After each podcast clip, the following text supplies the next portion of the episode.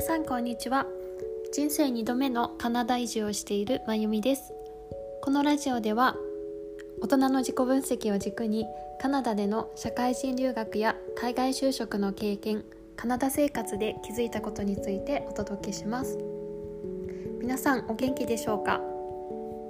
冒頭の挨拶についてですね最近は冬のこととか天候のこととか寒さのことばかり 話してると思うんですけれども今日も相変わらず寒いですね。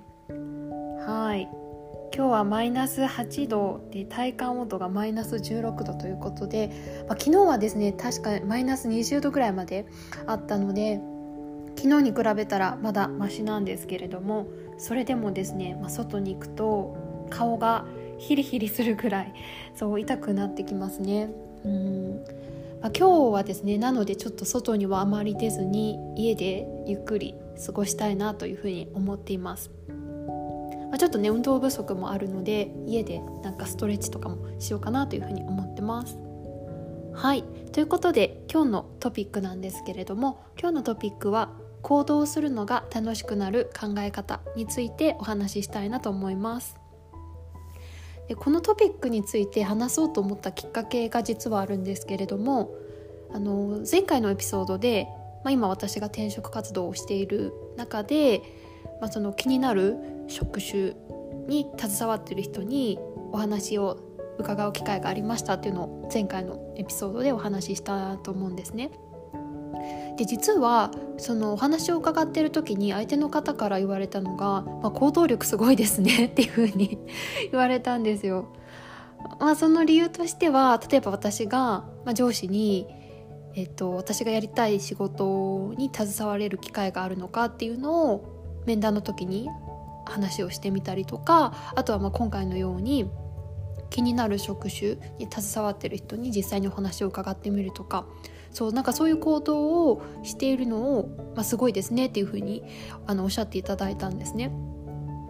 で、まあ、すごく嬉しいなって思った反面あ私にとってはそんなにハードルが高くないことでももしかしたら人によってはハードルが高くって足踏み足踏みしてしまう人もいらっしゃるんじゃないかなと思いました。で、まあ、私がどうしてそういう行動ができるのかどういう考え方をしてるのかっていうのを、まあ、皆さんにシェアさせていただくことであの行動することのハードルが少しでも下がったらいいなと思います。はいでまずですね私のこういろいろ人生を振り返ってみた時になんか行動力があるって言われることって結構多いなって確かに思いました、まあ、それは周りの友人からもそうですし、まあ、職場の人とかもそうですしそう行動力あってすごいねとか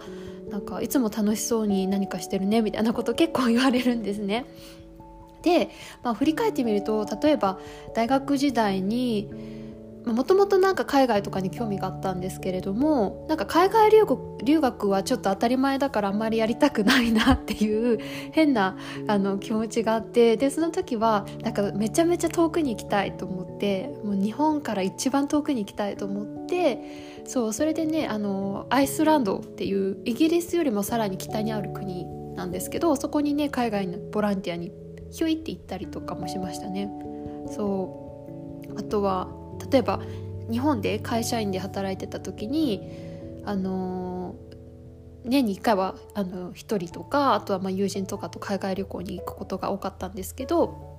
そうその時はですねあの往復のチケットタイと日本の往復のチケットだけ買って ホテルも何も予約せずに、まあ、タイとあとはその後カンボジアにも行けましたね。なんかそんな感じで、まあ、確かにもともとやりたいなと思ったことは結構やっちゃう節はあるんですよ。うん、でも最近になって考えてみるとそう昔の行動力と今の私の行動力ってちょっと違ってきてるなと思っています。で何が変わってきてるのかっていうとなんか行動から得られる質結果の質が変わってきてるなそこから得られる学びとか、うん、そこから得られるなんだろう気づきのなんか質というか深さがね変わってきてるなって思いましたね。はいまあ、なのでまずは私がどういう考えで行動してるのかっていうところとそのかん行動した結果や行動の質がこう上がってきてるなってな考えるようになった理由っていうのをお伝えしたいと思います。そうでまず行動がどうやったらしやすくなるかっていうところについては私の中では大きく3つあるかなと思いますね。うん、まず1つ目なんですけどそのやりたいと思ってる行動が本当にやりたいことなのかっていうのは私は結構考えますね。うんうん、そうまあ分かりやすく言うとその行動をしてる自分を想像した時とかその行動をした後の自分の姿とか感情を想像した時にワクワクするかどうかですね。うん、これは私は一番大事だと思います。結構その自分で行動していてそれが本当に自分がやりたいことではなくって例えば周りからのプレッシャーを無意識に受けていてやってる行動だったりとかなんかなんでしょうね周りのな環境がその行動を当たり前のようにやってるから私も当たり前のようにやろうっていうパターンもなくはないと思うんですよ。うん、なのでまあ、まず一度立ち止まってみて本当にそれが自分が心からやりたいことなのかはたまた周りからの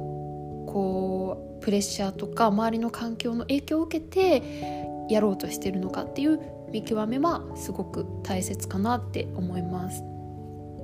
はいっていうのが1つ目ですね。で2つ目なんですけど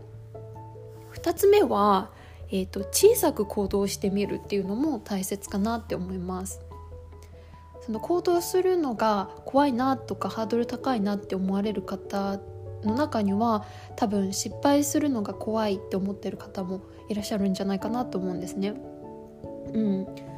でまあその行動した結果何でしょう例えばうんなんだろうなこう転職活動してあのジョブオファーもらって働いてみたけどその会社が合わなかったとかなんだろううんこう受験勉強頑張ってやったけど志望校に入れなかったとかって一見失敗のように思えるかもしれないんですけど多分そこで得られたものって絶対あると思うんですね。うん、例えば私の場合だと今の会社で働いて1年3ヶ月4ヶ月ぐらい経つんですけど実は入って数ヶ月23ヶ月目ぐらいの段階であなんか私が本当にやりたいことこれじゃないかもってうすうす気づいちゃったんですよ。入って23ヶ月でですね。うんうん。で、まあ、その理由としては上司からこう振られたタスクの中にデータ分析系のタスクがあって、まあ、それが私が初めてがっつりやるデータ分析だったんですけどなんかそれをやる中であこっちの方が私好きかもなって気づいちゃったんですね。入って数ヶ月で。でそれって一見人からしてみたら転職活動失敗だと思うじゃないですか。だって本当にやりたいことを別に見つけちゃったので。でもなんか私からするとその会社に入社してその会社でデータ分析のタスクを与えられたからこそ気づけたんですよね、うん、なのでこれって私にとって失敗じゃなくって気づきだったんですよね。うん。そう。であとはうん何でしょう。例えば転職活動するってなってもこういきなり仕事辞めて転職活動にコミットするとかではなくって例えばまずは履歴書作って、えーと、アプライしてみて反応を見てみるとかジョブマーケットのリサーチをしてみるとかそう。あとは周りの人からこう情報収集してみるとか小さく始めてみるとリスクも失敗のリスクも少ないんじゃないかなって思います。で最後3つ目が周りからどう思われるか心配っていう人もいらっしゃると思うんですね。